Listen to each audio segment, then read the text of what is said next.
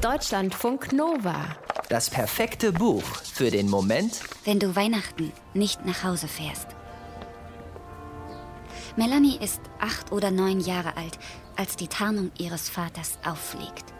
Und das nicht etwa unfreiwillig, sondern mit voller Absicht. Ob er das genau so geplant hat, weiß Melanie nicht.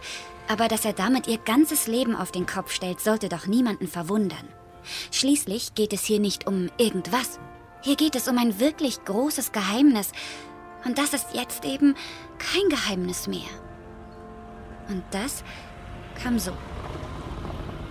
Melanie und ihr Vater stehen wie jedes Jahr an der Schlange vor Mischkes Fleischerei.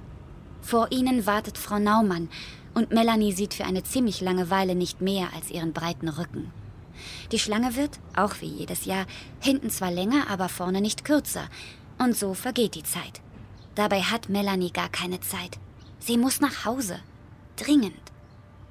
Sie muss sich in der Wohnung ihrer Familie im siebten Stock ans Fenster stellen, die Gardine ein bisschen beiseite schieben und Ausschau halten.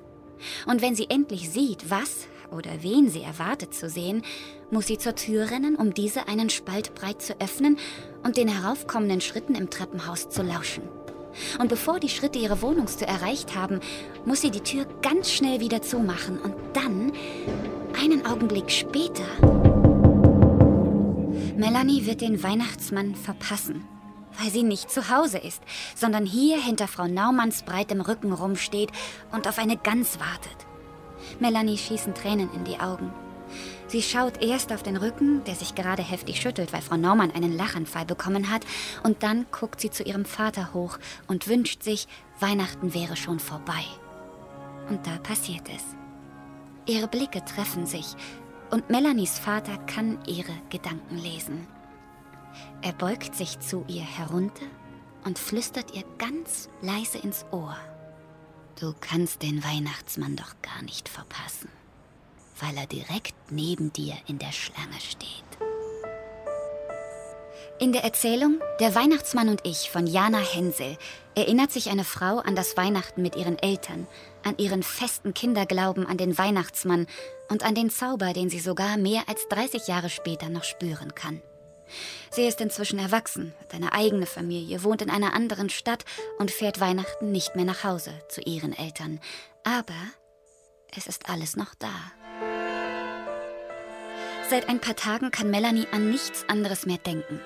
Es ist kurz vor Weihnachten und die Kindergärtnerin ihres Sohns hatte sie gefragt, ob sie für seine Gruppe Weihnachtsmann spielen könnte, mit Bart und Sack und so. Und Melanie war so verrückt gewesen zuzusagen. Was hatte sie sich bloß dabei gedacht? Nichts Schlechtes, in jedem Fall. Sie hatte ihren Vater angerufen und ihn gefragt, ob er das Weihnachtsmannkostüm noch habe. Natürlich hatte er. Und er schickte es ihr sofort per Post. Der Stoff ist leuchtend rot und etwas kratzig. Es hatte damals keinen anderen gegeben. Gute Stoffe waren in der DDR rar gewesen. Melanies Mutter hatte sich das Nähen selbst beigebracht, weil sie andere Kleider tragen wollte als ihre Kolleginnen. Nach dem Weihnachtsmann-Outing des Vaters hatte sie auch ein Kostüm für Melanie genäht. Ein Wichtelkostüm.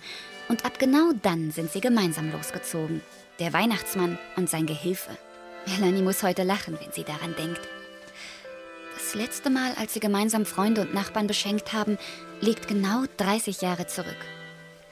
Es war ein besonderes Weihnachten. Die Mauer war gerade offen. Und viele DDR-Bürger hatten sich vom Begrüßungsgeld Wünsche erfüllt. Farbfernseher, Stereoanlagen, Jeanshosen. Ein bisschen hatte Melanies Vater Sorge, er wäre nun abgeschrieben, aber ganz im Gegenteil. Alle warteten auf ihn und den Wichtel. Familienmitglieder, die sich jahrelang nicht gesehen hatten. Junge Menschen, die auf Veränderung hofften. Alte, die an Vertrautem festhielten. Jetzt hält sich Melanie an ihren Erinnerungen fest. An den Weihnachtsbaum, an den Rotkohlduft. Daran, dass ihr Vater nie mit in die Kirche gekommen ist, aber heute behauptet, immer dabei gewesen zu sein.